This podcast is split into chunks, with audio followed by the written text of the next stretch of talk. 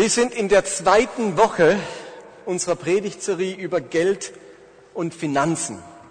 Habt das, wisst ihr das noch oder habt ihr das schon vergessen?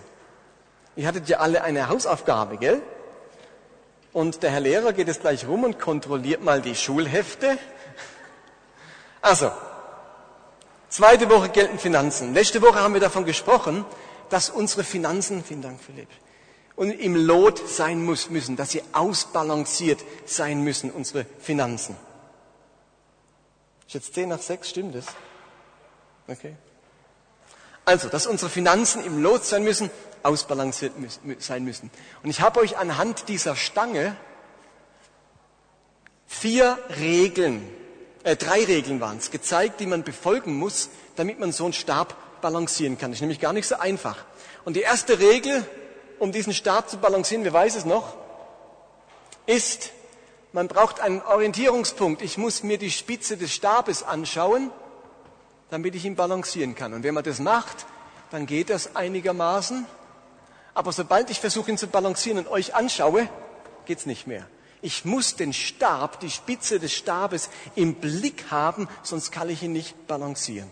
Und genauso haben wir gesagt, verhält sich mit unseren Finanzen. Auch unsere Finanzen können nur in der Balance, nur ausgeglichen sein, wenn ich sie konstant im Blick habe und weiß, wohin mein Geld geht.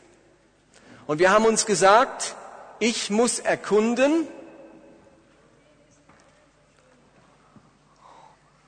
Okay, müssen wir nochmal anfangen. Wir haben uns letzte Woche gesagt, ich muss erkunden, wohin ist mein Geld verschwunden? Okay, das klappt noch nicht so richtig. Ich gehe mal davon aus, obwohl ihr das Verslein nicht mehr wisst, dass ihr es alle gemacht habt. Wir müssen uns überlegen, wohin geht mein Geld? Ansonsten bin ich eben nicht in der Lage, Korrekturen vorzunehmen, die Kontrolle über meine Finanzen zu behalten. Und dann bin eben nicht mehr ich Herr über meine Finanzen, sondern Sie sind Herr über mich. Und ihr hattet eben diese Woche die Aufgabe, über alle eure Ausgaben akribisch Buch zu führen. Und es wäre noch spannend, wie euch das gelungen ist und ob ihr Überraschungen dabei erlebt habt. Und ihr Lieben, mir war das echt ernst letzte Woche. Das war nicht so ein dummer Vorschlag, eine dumme Idee, spontan. Wir haben euch extra eine Liste gemacht. Ich glaube, das ist die Idee von letzten Sonntag gewesen. Und jetzt denkt ihr, was hat denn das mit Jesus zu tun? Ihr Lieben, wie ich mit meinem Geld umgehe, hat ganz viel mit Jesus zu tun, mit meinem Glaubensleben zu tun.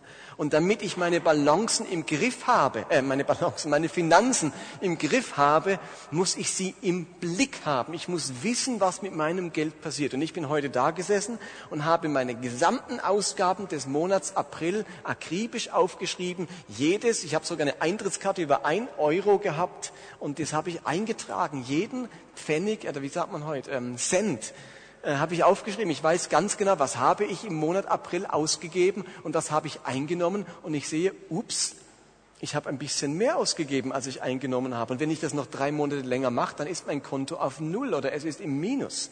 Das heißt, ich kann jetzt Korrekturen anstellen. Ich weiß jetzt, oh oh, nächsten Monat müssen wir ein bisschen auf die Bremse treten. Oder ich merke, hey, war ein guter Monat. Ähm, ich habe meine Ziele erreicht finanzieller Art. Es ist in der Balance geblieben. Und ich möchte euch diese Idee nicht nur für eine Woche mitgeben und dann nie wieder, sondern ich empfehle euch, dass ihr für den Rest eures Lebens eure Finanzen im Blick habt. Entwickelt ein System, eine Methode, ob mit Quicken oder einer Excel-Tabelle oder ob handschriftlich, wie ihr eure Finanzen im Blick behalten könnt.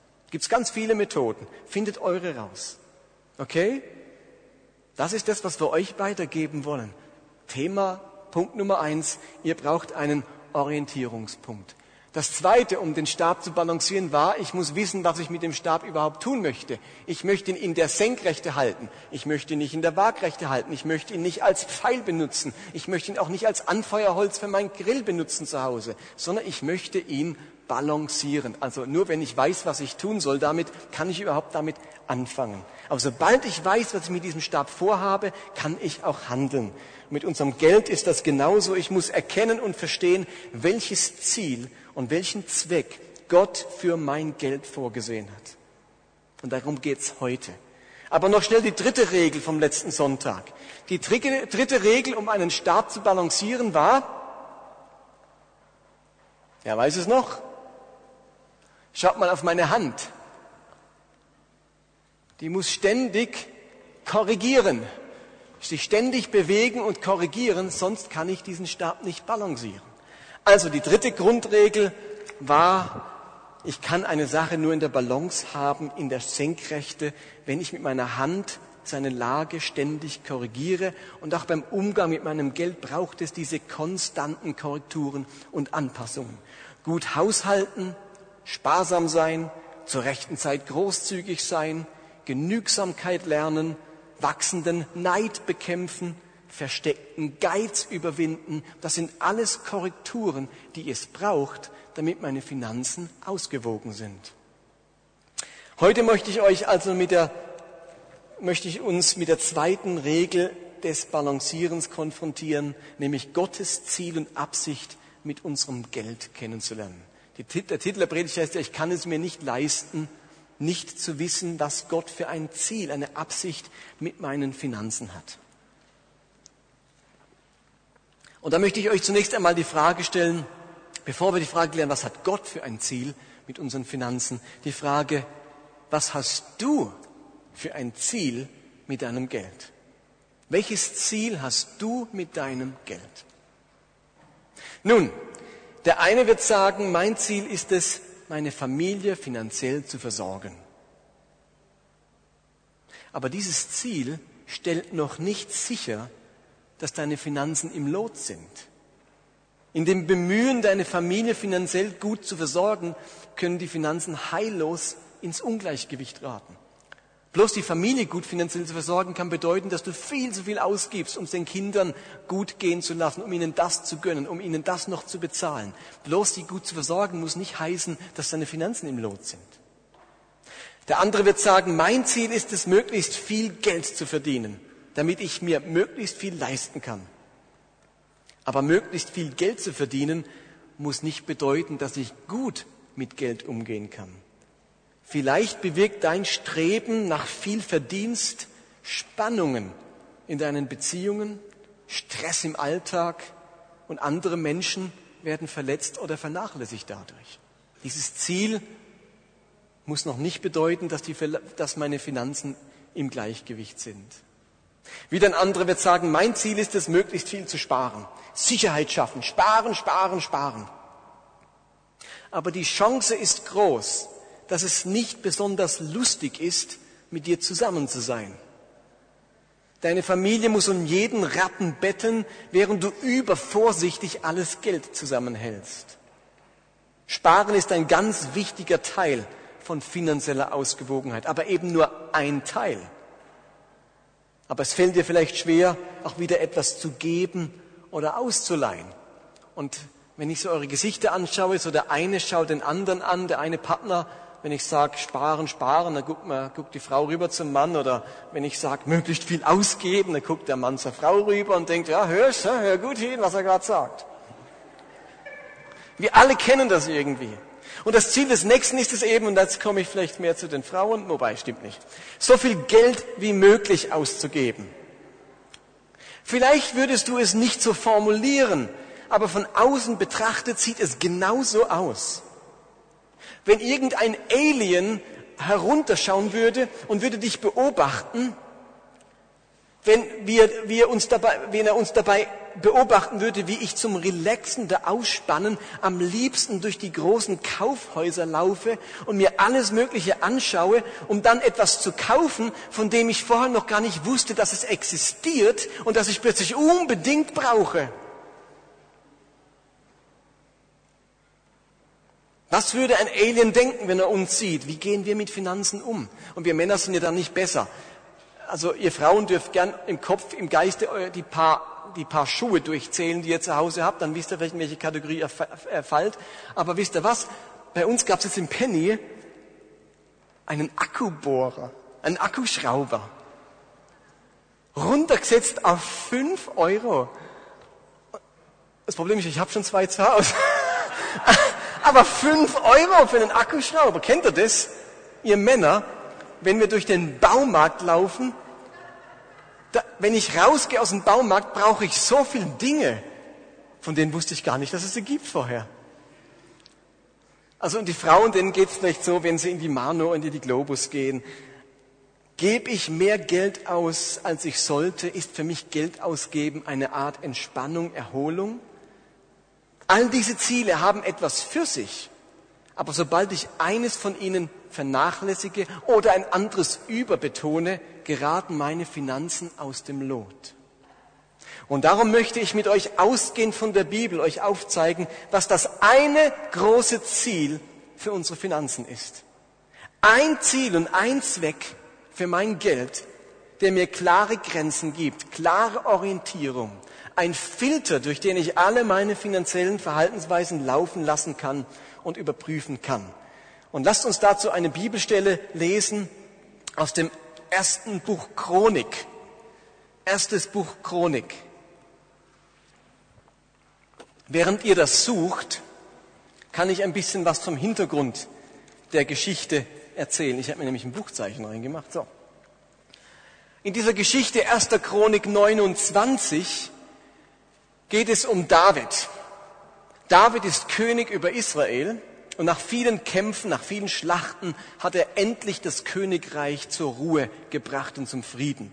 Sie sind jetzt eine mächtige Nation, ihre Feinde sind besiegt und die Bedrohung hat endlich ein Ende. Und nach diesem Höhepunkt der Macht überlegt sich David eines Tages, dass er Gott gerne ein Haus bauen möchte. Denn bisher war die Bundeslade, also der Ort der Gegenwart Gottes, immer noch in einem Zelt in der sogenannten Stiftshütte untergebracht. Und in 1. Chronik 17 sagt dann David, während ich hier in meinem Palast aus kostbarem Zedernholz wohne, steht die Bundeslade des Herrn immer noch in einem dürftigen Zelt. So kann das nicht weitergehen. Und er entschließt sich, für Gott ebenfalls ein wunderbares Haus zu bauen, nämlich den Tempel. Und nun passiert etwas fast Tragisches, weil David Soldat war vor allem. Er war Soldatenkönig, könnte man sagen, der in vielen Kriegen mitgewirkt hat, viel Blut vergossen hat, wollte Gott nicht, dass er ihm einen Tempel baut. Er sagt ihm, zu viel Blut ist an deinen Händen, du kannst den Tempel nicht bauen, sondern sein Sohn Salomo sollte dieses Werk vollbringen. Und an dem Punkt hätte David sagen können, Gott, das ist nicht fair. Ich hatte die Idee, ich habe die Leidenschaft dafür, ich möchte es tun. Und ich meine, außerdem, ich bin nicht schuld, dass ich Blut an meinen Händen habe. Du hast mich schließlich dazu gebracht, äh, die Feinde zu besiegen. Du hast aus mir einen Kriegsmann gemacht. Ich habe nur deinen Befehl äh, ausgeführt und jetzt plötzlich darf ich den Tempel nicht bauen. Gott, das ist nicht fair. Kannst du das nicht sehen, Gott? Gibt es bei dir keine Vergebung? Aber im Gegenteil, David hadert nicht mit Gott sondern er möchte alles aufs Beste vorbereiten, damit dann tatsächlich sein Sohn Salomo diesen Tempel bauen kann. Anstatt zu hadern, warum ich nicht, sagt er sich, okay, dann bereite ich alles vor, aufs Beste, damit Salomo dann richtig loslegen kann, wenn er König ist. Und er organisiert die besten Steinmetzen, Architekten, Handwerker, Künstler und Zimmerleute, um dieses Haus zu bauen, das dann später zu einem der Weltwunder der Antike wurde. Und David verwendete Staatsgelder und Steuern für den Bau des Tempels. Und darüber hinaus spendete er den Großteil seines Privatvermögens, seines persönlichen Reichtums, weil er so begeistert und fasziniert war von diesem großen Auftrag des Tempelbaus. Und jetzt lesen wir in 1. Chronik 29 ab Vers, zunächst mal Vers 3, da heißt es, weil mir der Tempel meines Gottes am Herzen liegt, spende ich darüber hinaus aus meinem eigenen Besitz noch 100 Tonnen reines Gold und Ophir, aus Ophir und 250 Tonnen reines Silber. Mit einem Teil davon sollen die Innenwände verkleidet werden. Das übrige ist für die goldenen und silbernen Gegenstände und so weiter. 100 äh, Tonnen Gold, 250 Tonnen Silber. Man hat ausgerechnet, es würde heute einem Wert von über 14 Milliarden Euro entsprechen. Dass David aus seinem Privatvermögen spendet. Jemand, der vergleichbar auf unserer Welt was tun könnte, wäre vielleicht Bill Gates. der könnte sagen, okay, von meinen 50 Milliarden, die ich habe, spende ich für den Bau der Kirche Basilea in Basel oder so 14 Milliarden. Damit könnte man fast die Schweiz kaufen mit dem Geld. Also eine ungeheure Summe, die David aus seinem Privatvermögen spendet. Und mitten in den Vorbereitungen zum Tempelbau betet David jetzt ein Gebet, das in 1. Chronik 29 aufgezeichnet ist und das ich mit euch näher anschauen möchte. Und dieses Gebet zeigt uns, wie David Reichtum betrachtet, wie David Besitz betrachtet. Und es wird deutlich, dass das, was David über seine Einstellung zu Besitz ausdrückt, ganz auf der Linie Jesu liegt und dem, was wir dann im Neuen Testament finden. 29 erstmal Vers 10 und Vers 11. Da heißt es, darauf pries David vor der ganzen Volksmenge den Herrn und betete, Gepriesen seist du, Herr, Gott unseres Stammvaters Israel, von Anfang der Zeiten bis in alle Zukunft. Dir, Herr, gehören Größe und Kraft, Ehre und Hoheit und Pracht. Nicht er als König besitzt Ruhm und Glanz und Pracht, sondern allein Gott gehören Ruhm und Majestät und Größe, sagt er. In anderen Worten, will David sagen, Gott, letztlich geht es allein um dich. Unser ganzes Leben dreht sich um dich. Dir allein gebührt alle Aufmerksamkeit, Größe, Pracht, Ehre, Kraft. Dir gehört alle Kraft, die ich habe. Letztlich muss sich mein ganzes Leben, soll sich mein ganzes Leben um dich drehen. Und dann heißt es weiter, alles im Himmel und auf der Erde ist dein Eigentum. Das ist eine ganz zentrale Aussage. David betet hier alles im Himmel und auf der Erde, jeglicher Besitz, jeder Reichtum, alles, was ich habe und alles, was ich bin, ist Gottes Eigentum. Alles gehört Gott. Mein ganzes Leben dreht sich um Gott, all meine Kraft gehört Gott und alles, was ich bin und habe, gehört Gott, ist sein Eigentum. Dann heißt es, dir gehört alle Herrschaft, du bist hoch erhoben als das Haupt über alles. Vers 12. Und David sagt wieder, obwohl ich der König bin, anerkenne ich, dass du Gott das Haupt über alles bist und dir alle Herrschaft gehört. Obwohl er selbst der offizielle König ist, nennt er Gott Haupt über alles. Und dann weiter Vers 12. Du teilst Reichtum und Ansehen aus und gibst Kraft und Stärke dem, den du groß und mächtig machen willst. Du bist der Herr über alles. Du teilst Reichtum aus und gibst Kraft und Stärke. Nicht nur gehört Gott aller Reichtum und alle Ehre, sondern David sagt jetzt, von ihm kommt auch aller Reichtum und alle Ehre. Ihm gehört alle Ehre, ihm gehört alles auf der Welt und von ihm kommt auch alle Ehre und aller Reichtum. Alle Schätze, die David aus seinem Privatvermögen beigetragen hat und die das gesamte Volk und die Oberen und so weiter beigetragen haben, die kommen eigentlich von Gott. Das, was ich habe und gerade gebe, ist in Wirklichkeit sowieso von Gott gekommen. Gott teilt Reichtum und Ansehen aus. Es ist nicht unsere Leistung, unsere Fähigkeiten und unsere Talente, die uns reich und angesehen machen, sagt David. Von ihm kommt Ehre, von ihm kommt Wohlstand. All diese Dinge sind Geschenke und Gaben Gottes. Und dann 13 und 14. Darum wollen wir dich, unseren, wollen wir dir, unserem Gott danken und deinen herrlichen Namen rühmen. Ich bin nichts, Herr, und auch mein Volk ist nichts. Aus eigenem Vermögen wären wir gar nicht in der Lage, dir solche Gaben zu bringen. Alles kommt von dir. Auch diese Gaben haben wir erst von dir empfangen. Dieser Vers ist wie eine Art Zusammenfassung. Alles gehört Gott, alles kommt von Gott und alles, was wir haben und besitzen und deswegen auch weitergeben können, wurde uns in Wahrheit von Gott gegeben und anvertraut. Alles, was ich habe, alles, was ich bin, kommt von Gott und gehört Gott. Das ist die wesentliche Aussage dieses Gebetes. Ja, das sagt jemand, der gerade 14 Milliarden gespendet hat. Und wisst ihr was? Genau in der gleichen Weise formulieren das jetzt die Autoren des Neuen Testaments. Paulus schreibt in 1. Korinther 4, kommt nicht alles, was du hast, von Gott? wie kannst du dann damit angeben, als hättest du es von dir selbst? Kommt nicht alles, was du hast, von Gott? Und Johannes der Täufer hat gesagt in Johannes 3, kein Mensch kann sich etwas nehmen, auch nicht das Geringste, wenn Gott es ihm nicht gegeben hat. Hallo? Jetzt sagt ihr, warum haben dann die Ungläubigen auch Zeug? Weil Gott barmherzig ist über Undankbare und Böse wie über Gute und Fromme. Aber David hat eines verstanden, so wie Paulus und wie Johannes der Täufer, verfall nie dem Gedanken, du hättest etwas und du wärst etwas unabhängig von Gott.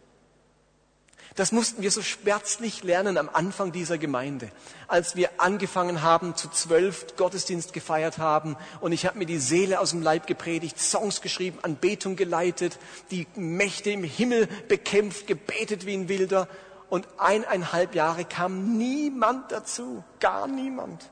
Ihr wisst noch, ich sage es immer wieder im Kennenkurs, der Tag, wo ich meine Augen zu hatte, im Gottesdienst Anbetung geleitet und ich mache die Augen auf und es ist niemand mehr im Saal. Ihr Lieben, mir hätte das Gebet des Davids gut getan im Vorfeld, denn ich habe mir wirklich eingebildet, meine Fähigkeiten, meine Künste, meine Begabungen bewirken, dass eine Gemeinde wächst, dass Leute dazukommen. Und Gott musste mir zeigen, was, er, was David hier erkannt hat. Alles, was ich bin, alles, was ich habe und alles, was ich kann, kommt von Gott. Und meine Fähigkeiten sind nichts wert ohne seine Gnade und ohne dass er sie mir wirklich anvertraut und ich sie in diesem Bewusstsein wieder lebe. Sonst ist es mein eigenes Werk, mein eigener Stolz, mein eigener Verdienst. Und ebenfalls im Johannesevangelium sagt Jesus, aus Gottes Reichtum hat er uns beschenkt, uns alle mit grenzenloser Güte überschüttet. Wir sind alle Beschenkte mit grenzenloser Güte. Ihr Lieben, grenzenlose Güte. Die Bibel will uns verständlich machen, dass alles Gott gehört und alles von Gott kommt.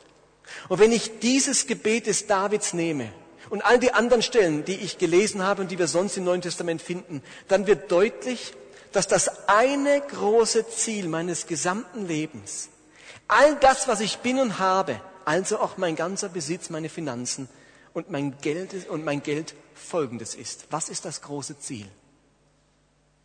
Nämlich Gott zu ehren. Mit allem, was ich bin und habe, Gott zu ehren. Ihm gehört alles, von ihm kommt alles, zu ihm geht alles, ohne ihn wäre ich nichts. Ich habe das Zeug nur bekommen, um zu seiner Ehre zu leben. Alles, was ich bin und habe, zu Gottes Ehre. Und deswegen hat, war es nicht Bach, der unter jede Komposition geschrieben hat, Soli Dei, Solo, Soli Dei Gloria. Stimmt das? Mein Latein war schon mal besser. Allein Gott zur Ehre. Viele von uns sind sich gewohnt, Gott den Zehnten zu geben. Stimmt's? Gott den Zehnten zu geben. Wenn ich also einen Franken habe, dann bekommt Gott zehn Rappen. Wenn ich hundert Franken habe, bekommt Gott zehn Franken. Wenn ich zehntausend Franken verdiene, bekommt Gott, oh weh, 1000. Huh, was man mit 1000 Franken alles kaufen können jeden Monat. Das ist also das System, dass man Gott einen bestimmten Prozentsatz meines Besitzes gibt oder des Besitzes gibt. Kennen wir alle, oder? Was aber bei diesem System gleichzeitig mitschwingt, ist doch Folgendes. Gott, hier sind deine 10 Prozent und hier sind meine 90 Prozent. Mit denen kann ich jetzt machen, was ich will. Und wenn Gott frech wird, dann kann ich sagen, aber blick mal Gott, du hast deinen Teil. Lass mich in Ruhe, ärger jemand anderen. Kümmer dich doch erstmal um die, die nicht mal zehn Prozent geben. Ihr Lieben, aber das ist nicht die biblische Art und Weise, über Geld zu reden und zu denken. Versteht ihr? Gott, hier sind deine zehn Prozent. Taste die 90 nicht an. Lasst mich euch ein Beispiel machen. Mein Vater besitzt ein schönes Wohnmobil. Das ist groß, da haben bis zu sechs Personen können da drin übernachten, hat's Platz. Wenn ich mir dieses Wohnmobil ausleihe, um mit meinen Kindern in, den, in die Ferien zu fahren, was glaubt ihr, auf wie viel Prozent des Wohnmobils soll ich gemäß den Erwartungen meines Vaters aufpassen? Auf wie viel Prozent erwartet er, dass ich aufpasse? Kann ich es zurückgeben, total zerbeult, Motorschaden, Reifen zerrissen, aber immerhin, die Sitze sind geputzt und die Windschutzscheibe glänzt. Auf zehn Prozent habe ich aufgepasst. Ich würde natürlich auf das ganze Wohnmobil aufpassen. Erst recht, weil es nicht mein eigenes ist, sondern ich es nur anvertraut, geliehen bekommen habe. Ich ehre und respektiere meinen Vater dadurch, dass ich auf sein ganzes Wohnmobil aufpasse und nicht nur auf zehn Prozent des Wohnmobils. Und genauso sieht Gott unsere Finanzen und unser ganzes Leben. Wenn wir wollen, dass unsere Finanzen im Lot bleiben, wenn wir richtig damit umgehen wollen, dann geht es um mehr als um Prozente. Gott will, dass wir ihm alles, was wir sind und haben, dass wir ihn mit allem, was wir sind und haben, ehren. Versteht ihr, wenn jemand heiratet, dann verspricht er seinem Partner, ihn sein Leben lang zu lieben und zu ehren. Und ich frage mich, ob der Schwiegervater bei der Trauung dort sitzt und sagt, ich bin mal gespannt, wie viel Prozent meiner Tochter er ehren und lieben möchte. Hauptsache, er füttert sie gut, der Rest ist nicht so wichtig, das wären dann zehn Prozent. Also wenn ich einen Menschen anvertraut bekomme, dann übernehme ich die Verpflichtung, auf den ganzen Menschen aufzupassen. Das Zeugnis der Schrift ist nicht, Gott mit einem Prozentsatz zu ehren. Versteht ihr?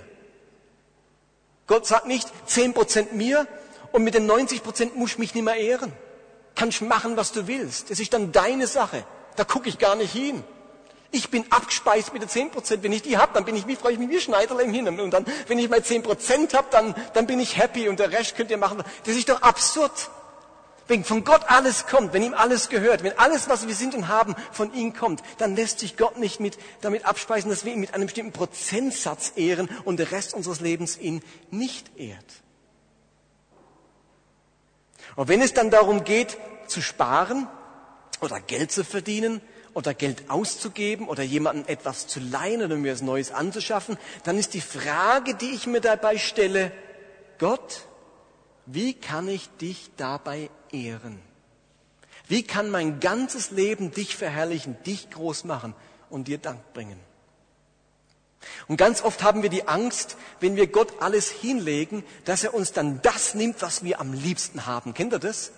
Wenn ich mich Gott ganz hingebe, dann, dann nimmt er mir vielleicht mein Liebstes. Dann muss ich meine Briefmarkensammlung verkaufen, dann muss ich spenden oder dann muss ich meinen Sportwagen oder den ich so lang erträumt habe und mir erspart habe, dann, dann ist dann logisch, Martin, wenn ich mich jetzt Gott ganz hingebe, dann geht er über den Jordan, der Sportwagen. Kannst vergessen. Das Erste, was Gott mir nimmt.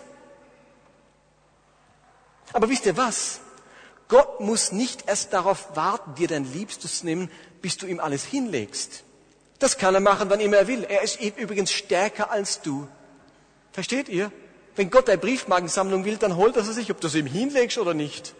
Wenn Gott einen Sportwagen will, dann landet er im Autohimmel morgen, früher als du denkst, versteht ihr? Und zweitens, Gott will dir nicht deine Sachen nehmen, sondern er will, dass dich deine Sachen nicht gefangen nehmen. Gott will nicht etwas von dir, er will etwas für dich. Und wir alle wissen, dass je mehr wir besitzen, je mehr wir versichern müssen, je mehr Dinge wir für je mehr Dinge wir Verantwortung tragen, desto stressiger wird das Leben, desto mehr Ängste plagen uns und desto weniger Frieden haben wir. Okay, Gott mit allem ehren, was ich bin und habe. Und ihr würdet jetzt wahrscheinlich gerne wissen, wie man das konkret macht. Gib uns eine Regel, gib uns ein Gebot, eine Leitlinie, wie macht man das? Aber ehrlich gesagt, ich weiß nicht, was ihr konkret machen könnt. Ich weiß aber, wie ihr anfangen könnt. Ihr könnt anfangen, indem ihr dieses einfache Gebet sprecht. Gott, zeige mir, wie ich dich mit meinem ganzen Leben ehren kann. Und dann wird Gott anfangen, zu euch zu reden über diese Frage. Ich kann euch nicht sagen, was das für dich heißt. Wie du jetzt Gott ehren kannst, das wirst du selber herausfinden. Aber diese Frage ist ganz wichtig. Versteht ihr? Hingegeben zu leben heißt, mit einer Frage zu leben. Wir sollten in Zukunft mit einer Frage leben. Und die Frage heißt, Gott, wie kann ich dich mit allem, was ich habe und mit allem, was ich bin, ehren. Ihr Lieben, das heißt wahre Hingabe, mit dieser Frage zu leben. Nicht nur jetzt, sondern immer. Und vielleicht wird er dann dem einen von euch sagen, du solltest mehr sparen. Du bist zu großzügig. Du hast nicht für die Zukunft vorgesorgt. Du hast keinen Plan. Und dieser Lebensstil ehrt mich nicht. Das wirkt unverantwortlich. Aber es ehrt mich, wenn Menschen, wenn meine Nachfolger verantwortungsvolle Menschen sind. Und zum anderen wird Gott sagen, du gibst zu viel Geld aus. Du kaufst und kaufst und kaufst, dann landet es im Keller und schließlich in der Altkleidersammlung. Du kannst es dir zwar leisten, aber es ehrt mich nicht. Du verschwendest das, was ich dir anvertraue. Oder Gott wird sagen, du solltest deiner Frau gegenüber großzügiger sein. Die eiserne Hand, mit der du die Finanzen regierst und sie knapp bei Kasse hältst, das ehrt mich nicht. Du benutzt Geld, um jemand anderen zu kontrollieren oder zu manipulieren. Und dabei ist nicht einmal dein Geld. Und vielleicht sagt er der Frau, die Zeit, all die Zeit, die du damit verbringst, in der Stadt herauszufinden, was du vielleicht brauchen könntest, wenn du die zusammenrechnest und am Ende des Jahres zusammenrechnest, dann merkst du, dass der Umgang mit deinem Geld und der Zeit mich nicht wirklich ehrt. Du hättest in dieser Zeit Dinge tun können, die mich viel mehr ehren. Wir leben mit dieser Frage. Gott, wie kann ich dich mit meinem ganzen Sein, mit meinem ganzen Besitz ehren? Und vielleicht merkt ihr, es geht überhaupt nicht darum, der Kirche mehr Geld zu spenden. Es geht vielmehr darum, sich die Haltung anzugewöhnen, dass ich mit allem, was ich habe, Gott ehren möchte und konstant eben dieses Gebet sprechen.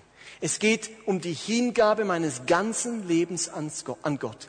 Und damit meinen wir nicht, dass es alle ins Kloster eintreten müssen. Natürlich nicht. Es geht darum, Gott ganz bewusst mein ganzes Leben zur Verfügung zu stellen und nicht für mich, sondern für seine Ehre zu leben.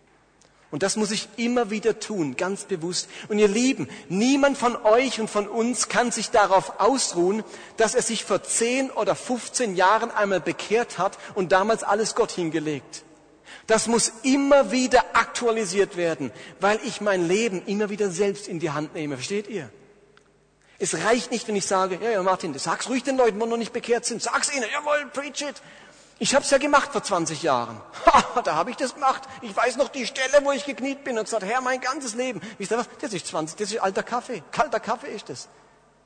Das ist die Frage, ist es heute noch so? Die Frage ist nicht, was hast du vor 20 Jahren mal gewollt? Die Frage ist, lebe ich heute immer noch mit der Frage und dem Anliegen, mein ganzes Leben soll dich ehren.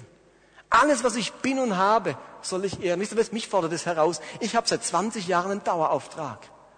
Und ich habe, mindestens finanziell mache ich es halt so, 10 Prozent und Gott nicht frech werden was von den 90 wollen. Und ich bin stolz auf mich, dass ich die 10 Prozent, versteht ihr, was ich meine? Aber ich muss mich neu fragen, Gott, ich bin mehr als 10 Prozent. Ich, ich bin, Du hast mir so viel mehr gegeben. Ehre ich dich mit meinem ganzen Leben, mit meinem ganzen Besitz? Und die Frage müssen wir mitnehmen. Versteht ihr? Nicht die Frage, spende ich der Kirche genug? Die Frage, gehört Gott mein ganzes Leben? Ehre ich ihn damit? Oder habe ich es segmentiert? Finanziell kriegt er 10 Prozent. Was mein Alltag anbetrifft, kriegt er 5 Prozent. Am Morgen 10 Minuten, sonntags anderthalb Stunden und der Hauskreis nochmal. Und was meine Beziehungen anbetrifft, da kriegt er so und so viel Prozent. Wisst ihr, was ich meine? Ist mein Leben segmentiert oder sage ich ihm, alles, was ich bin und habe, soll dich ehren. Ihr seht hier den Abendmahlstisch. Hier vorne, dort hinten und dort hinten. Als Christus am Kreuz starb, da hat er sich für uns alle gegeben. Da hat er gesagt, mein Leben gehört nicht mir. Ich verschenke es, ich gebe es allen Menschen. Das Abendmahl war immer ein Ausdruck davon, dass Menschen sich Gott ganz hingeben. Zunächst einmal, der Sohn Gottes hat sich ganz hingegeben. Vorbehaltslos. Er hat nur gesagt, okay, ihr könnt zehn Prozent kreuzigen. Zehn Prozent von mir sterben. Christus hat sich ganz hingegeben. Alles, was er hatte und alles, was er war. Für mich und für dich. Und wann immer wir Abendmahl feiern, sind wir dessen eingedenk, sind wir uns bewusst, da hat jemand alles, was er hatte, für mich hingegeben. Und wenn ich Abendmahl feiere, dann denke ich nicht nur dran, sondern ich bringe zum Ausdruck, mindestens heute, aber eigentlich immer, auch ich möchte mich dir ganz schenken. Wenn ihr heute Abend Abendmahl feiert, dann feiert es doch ganz bewusst im Bewusstsein, Herr, alles, was ich bin und habe, soll dir gehören. Und ich will mit allem, was ich bin und habe, dich ehren. Lasst uns einen Moment die Augen schließen.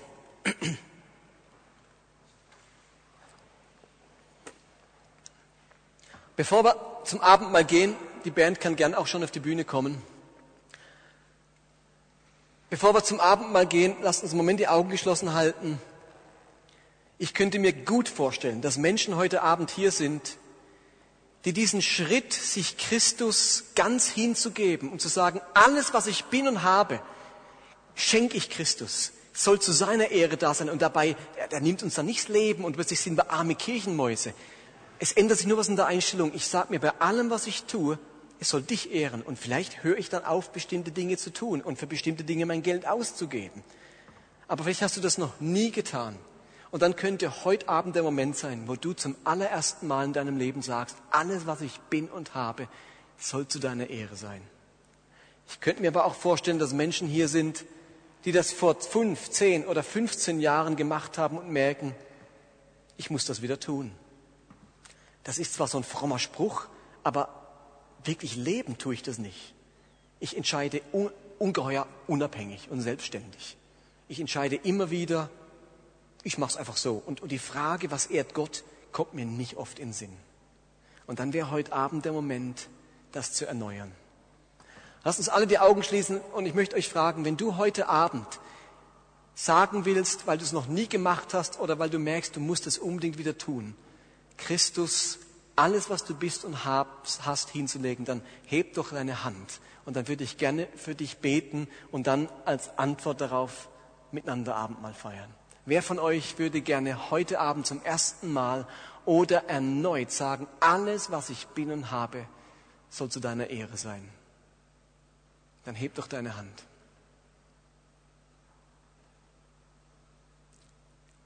Gibt es Menschen, die das noch nie gemacht haben, die sagen, heute, will er, heute ist mein Tag, heute will ich Jesus mein Leben schenken, damit er damit macht, was er möchte, dann heb doch auch deine Hand. Okay, lasst uns miteinander beten. Ich bitte euch alle innerlich mitzubeten. Vater im Himmel, wir bitten dich jetzt, dass du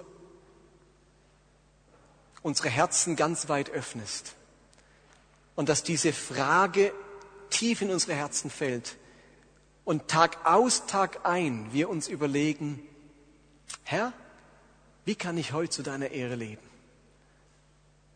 Wie kann ich heute das, was ich habe, mein Besitz und meine Finanzen zu deiner Ehre einsetzen?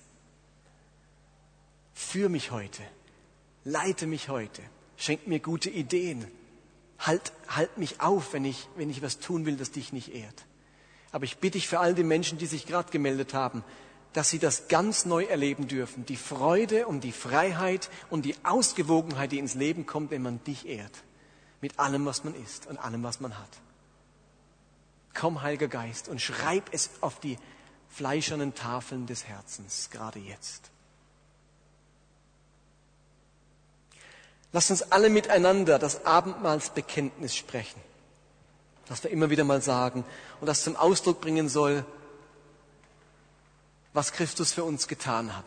Lasst uns aufstehen dazu, das Bekenntnis miteinander sprechen und dann lade ich euch ein, die hinteren nach da hinten, ihr nach da hinten und hier nach vorne zu kommen, euch im Halbkreis aufzustellen. Da bekommt ihr erst das Brot und dann bekommt ihr den Wein gereicht, also den Traubensaft hier. Und dann, wenn, die, wenn der Halbkreis fertig ist, dann könnt ihr wieder euch setzen und dann kann der nächste kommen, dass wir immer so 10, 15 Leute hier vorne haben. Okay? Lasst uns miteinander das Bekenntnis aussprechen. Jesus Christus, voll Anbetung komme ich zu dir ich empfange den Segen des Kreuzes. Du trugst meine Schuld, um mir zu vergeben. Du nahmst auf dich meine Krankheit, um mich zu heilen. Du durchlebtest tiefste Trauer, damit ich vollkommene Freude habe. du erlittst meine Strafe, damit ich Frieden habe. Du starbst meinen Tod, damit ich lebe. Ich gebe dir mein ganzes Leben und möchte dich mit allem, was ich bin und habe, ehren. Amen.